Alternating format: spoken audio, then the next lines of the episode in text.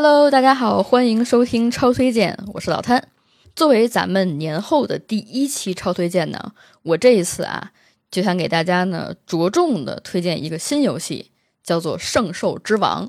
它呢也是这一次啊，在二月二十一号晚上十点钟，任天堂第三方游戏直面会上进行的播片儿，同时呢也宣布它的发售时间在今年的三月八号。这个游戏同期呢，就在 Switch 上已经是推出了它的试玩版。目前在大家听到这期节目的时候呢，应该已经是在非 PC 平台上去进行了全面的一个试玩发布，而且也是非常夸张的给到了五至八个小时的游戏体验时间。就是为什么是五至八个小时啊？官方给出的建议体验内容是五个小时。但是在我这两天密集的去玩这个游戏的时候，发现我的时长非常的满，因为我把当中很多的小地方、小玩的机制呢都进行了探索。我也问了身边很多朋友呢，他们在体验过这一次《圣兽之王》的试玩之后啊，基本上都没有说严格的会卡在五个小时左右。所以大家听完这一期节目觉得有趣儿的话啊，一定要去自己能够够到平台上去下一下这个试玩。我说实话。就是香草说的游戏呢，真的是不便宜。像是他上一次卖的非常好的十三级兵防卫圈呢，就是整个所有的 DLC 体量加起来已经奔着千元去了啊！我自己是着重推荐大家，如果有 Switch 的话，就在 Switch 上进行下载，因为它的这个适配度跟 Switch 真的非常非常的好，就是画面表现力就极强嘛。玩法上呢，这一座也非常的优秀。这个呢，我们一会儿都细说。就是我想在整个游戏的推荐之前呢，跟大家讲一下我为什么想给大家推荐这个游戏。我不知道大家有没有这么一种感触，就是游戏的宣发周期上来讲，通常上半年基本上一月到四月是一个比较疲态的一个状态，很多大的游戏密集宣发呢会在五月到八月，甚至是十月到十二月这么一个节点。本来这一次老任的第三方直面会啊，我想着呢。你是不是该发一下《哈迪斯二》的消息，或者说是《四只鸽》啊，已经是鸽子的鸽了？结果没有，甚至我整个的看下来的时候呢，是有一点点那种怄气啊、生气的心情。我后来大概总结了一下游戏的占比，它里边呢百分之三十的游戏啊，都是曾经在一些其他平台进行过发售、独占解禁之后的游戏，像是微软第一方那些。其中也包括了一个黑曜石之前做过的《隐机剑线》，是一个非常好的文字游戏啊，好像之前也是推荐过的。而且这一次老任的游戏直面会其实是有过延期的，就是为了去配合这些所谓的微软第一方游戏的调整。剩下的百分之六十呢，是一些 IP 游戏的重置，或者说是纯吃粉丝向的一些游戏啊，像什么《怪物猎人物语》啊。呃，米老鼠大冒险这些都是之前在世嘉或者说在其他平台上登录过的，N 多年后又拿出来重新做一下。还有一些什么《刀剑神域》啊、《鬼灭之刃》的游戏，这个还好说，最起码还是有新番做底嘛。我最怄得慌的是那个《星球大战前线》经典游戏合集，你明显看它的贴图啊、玩法呀，还是那种 3D 条框，我就觉得你好歹吃相好看一点嘛。你这个画面表现力也太落后于时代了。那剩下的百分之二十，就是所谓的新游戏跟独立游戏。那我今天想讲的这一部《圣兽之王》呢，就在这个板块当中啊，尤其的突出。这场直面会结束之后呢，我就看了一下上半年的游戏发售表，我就觉得说，我的天呐，为什么我们今年的这个三月份啊，吃的这么好，而且尤其是日常一改常态啊。就给你喂的饱饱的，大家有没有印象啊？我们去年就是玩游戏的时候，是从五月份开始吃的，从《王国之泪》开始发布之后，日常才开始纷纷的开启了自己的动作，像是以卡普空为主啊，后续下半年就玩命的开始发它的重置版。这次不一样啊，像是下星期马上就要发的《最终幻想七重生》，三月八号的《圣兽之王》，三月十三号还有《伊苏北京历险》。二十一号呢，还有卡普空的《龙之信条》，以及索尼的这个《地平线：七之绝境》的完整版。二十二号呢，就还有一个索尼的那个《浪人崛起》。那我个人在三月份的游戏选择是已经买了《最终幻想七重生》跟《圣兽之王》这两个，我买的时候一点磕巴都没打，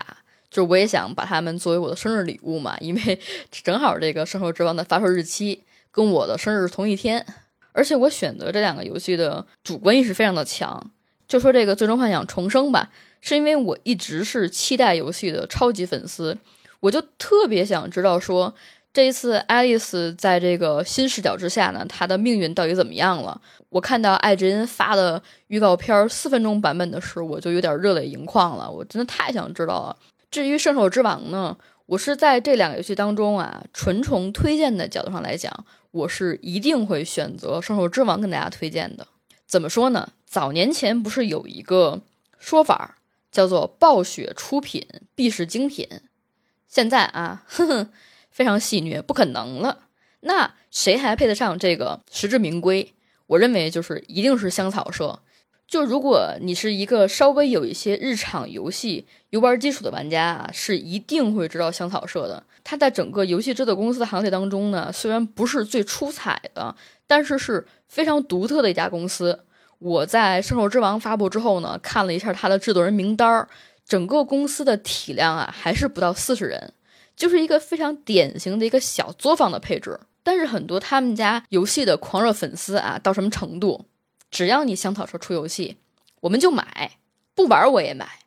就什么平台出了啊，我一样来一份儿。大家会生怕香草社倒闭了，甚至是说，在上一座香草社十三机兵防卫圈出的时候啊，阿特拉斯也叫了尼尔的监督横尾太郎去玩儿。他在体验过之后呢，说了一句非常得罪人的话，他的意思就是说，一定要让香草社这样的日本游戏瑰宝继续活下去，就算是阿特拉斯倒闭了也没事儿，唯独香草社不能从日本消失。你就想他能在阿特拉斯邀请的试玩会上对阿特拉斯说这句话啊？可想说，这个香草社的游戏制作能力是一个比较公知的情况。当然，大家说怕香草社倒闭这个事儿啊，是一个很戏谑的说法。倒闭是不可能倒闭的嘛。香草社是游戏，虽然说卖的销量一般啊，不算特别挣钱吧。他做游戏做的非常的慢，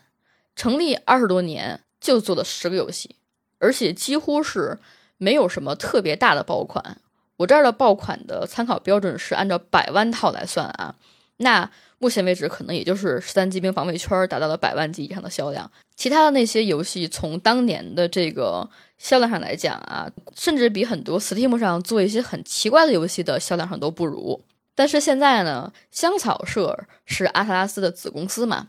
阿特拉斯又是世嘉的子公司，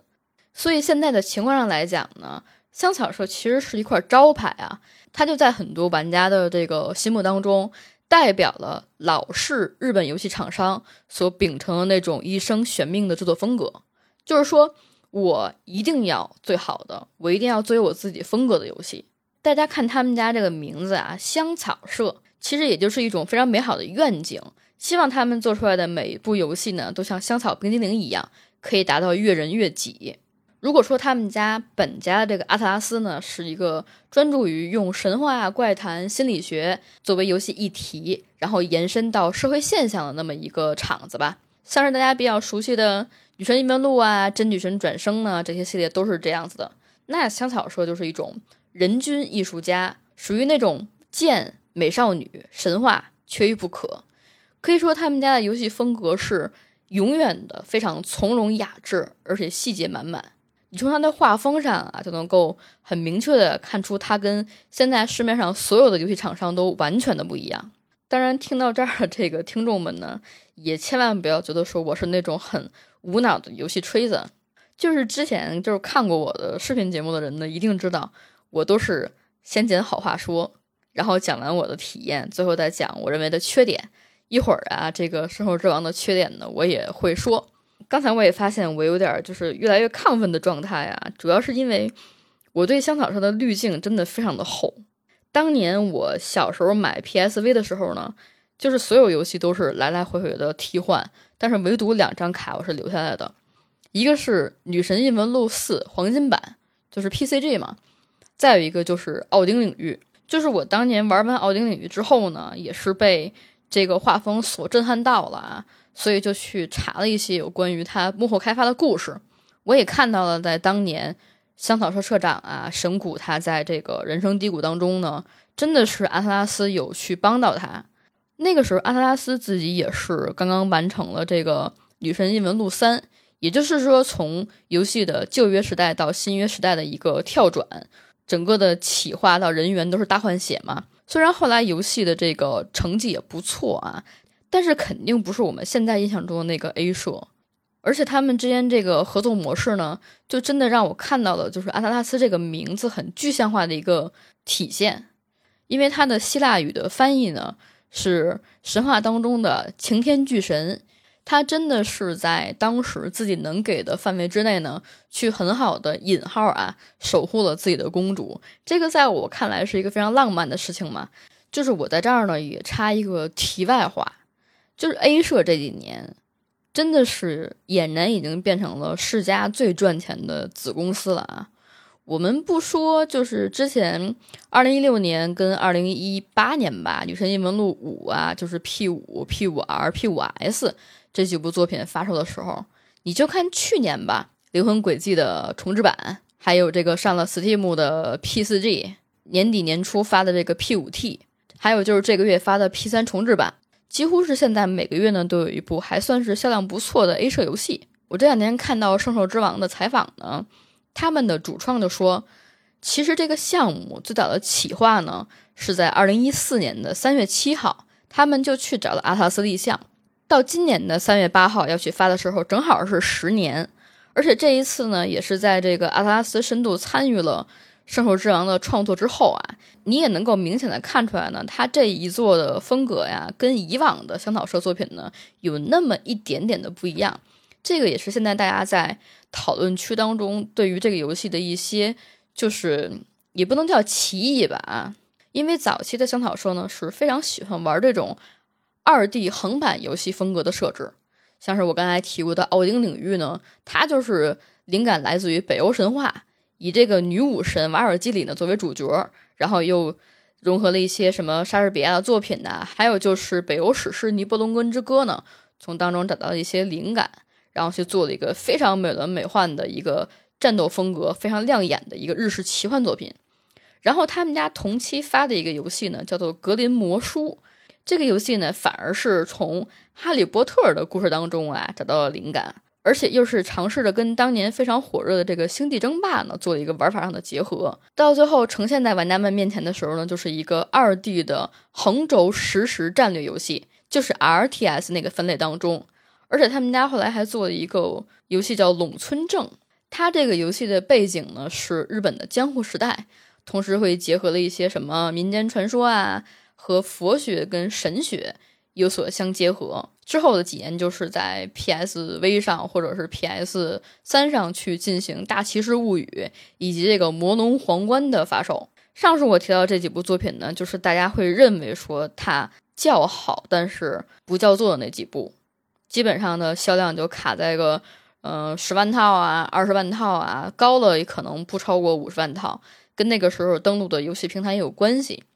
但是说，在二零一九年去发售的《十三机兵防卫圈》的时候，它是出现了一个现象，几乎所有的媒体评测人跟自媒体推荐人呢，他是有一个一边倒的自发安利的状态。游戏一开始的发售啊，跟之前的几部没有什么太大区别，就是一年之后嘛，才刚破了十万套。但是它不是那种就说是靠一两个月宣发期集中去卖销售大头那种作品。反而是一个非常稳步的增长，从一九年到去年的年中，就是慢慢的爬到了百万套销量。这个是什么概念啊？它在世嘉同期的游戏当中，第一方工作室龙工作室做的《如龙七》，到现在也就是日本地区四十万套，全球大概是有个一百八十万套的体量。如龙工作室连外包好几百号人，再看这边的这个香草社啊，四十几号人。你从投入产出比的角度上来讲啊，我们也商业一点儿。你说世嘉跟阿特拉斯 怎么可能会让它倒？要我就是我们前面在赚钱，你后边就玩命的自己开发自己想做的游戏吧。如果不是有这个基础在前面挡着啊，怎么可能说会有一个公司让你在立项十年之后还去能够把这个战线拉这么长？而且就目前的试玩上来看的话。圣兽之王，它的故事结构非常的简单，是一个非常王道的遭遇叛国的落难王子复仇的一个故事啊，真的很古早。游戏的玩法呢是那种 SRPG 的半即时战略游戏的玩法，就像是《大骑士物语》加上火焰文章的这种培养系统吧。我是在体验之后呢，发现它的这个组队系统啊，真的在游戏当中占了一个非常大的比重，有大概可以超过六十名角色作为同伴儿啊，而且他们是每一个人呢都可以去编入这个战斗系列当中，甚至是每一个人都有自己的一套相关的故事。我也体验到那种，就是我放弃你这个人物。反而会让我这场战斗当中取得优势的这么一个状态啊，在这个探索呀、养成跟战斗上也下了不少的功夫。我看到的就是亲密度啊、布阵呐、职业相克、转职这几个部分，就配置的玩法就非常的多。官方呢是给出了一百小时的内容体量，其中也说大概是有五十个小时左右嘛，才能去完成这个所有的主线剧情。但是我觉得说可能碰到那些比较较真儿的玩家。或者说趋向于全收集的呢，应该是能够奔到二百小时去了啊。说到这儿呢，我也得提一下我刚才讲过这个游戏的所谓的问题。我也发现呢，在二十一号发完这个预告片之后呢，大家去进行宣发的时候，评论区啊，视频的评论区基本上已经就是吵得乱七八糟的。有的人说这个，哎呀，你香草社怎么这几年不出新的游戏之后，这个玩法怎么跑偏了呢？是不是说因为有阿特拉斯的介入，这个神谷社长现在参与的份额没那么多？你们的画风上怎么有一点出入啊？怎么这个玩法上就还是很古早啊？有没有想过，对于没有战旗基础的玩家们呢，要怎么去更好的入局呢？这个里边也造成了一种就是特别核心的香草社玩家啊，在那个评论区就怼。你一定是没有玩过过去那些老香草社作品，做 SRP 这游戏怎么就跑偏了呀？他当时他们九十年代时候就是这么做的呀。我看还有人喷呐，说这个你怎么能说在游戏战斗过程之外，排兵布阵跟资源收集做的那么好，到里边就变成自动战斗了呀？我我对这个地方的就是评论，就是我简直就是无语。我甚至觉得说这个程度是刚刚好的啊。我认为这样的评论可能就是因为它的一个特性，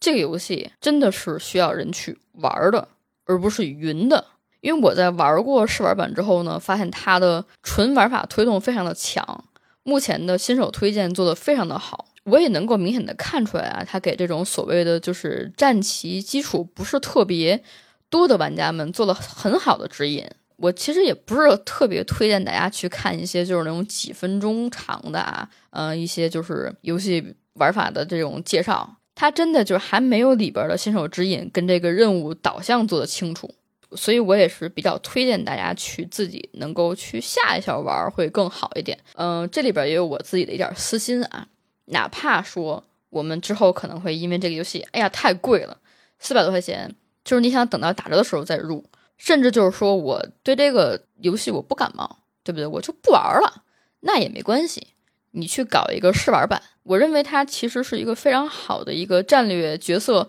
扮演游戏的一个学习教程。它里边的新手玩家指引呢，是可以很快的帮助一个没有接触过战棋的玩家去更好的了解战棋，了解这种玩法当中的一些角色培养。跟一些什么好感度啊，然后一些配招啊，一些就是站位这部分的一些新的接触吧，是一个很很好的一个入门。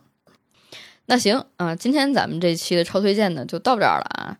如果大家对这个游戏有什么想法，或者说是对阿特拉斯，或者是对这个香草社啊有什么印象，也欢迎大家呢在评论区当中一起去聊一聊。我自己也是说，在跟超游的各位哥哥，然后去聊天跟接触的过程当中呢，也会去被反安利跟反推荐一些游戏。我也去尝试了很多之前没有玩过的类目啊，就是受益良多嘛。我也希望就是我在跟大家去做超推荐的节目的时候呢，也有人在评论区去反向给我安利游戏，因为我是一个特别就是吃营销、吃安利的人。也希望大家可以把你喜欢的游戏都告诉我。行，那咱们就在评论区相见，拜拜啦。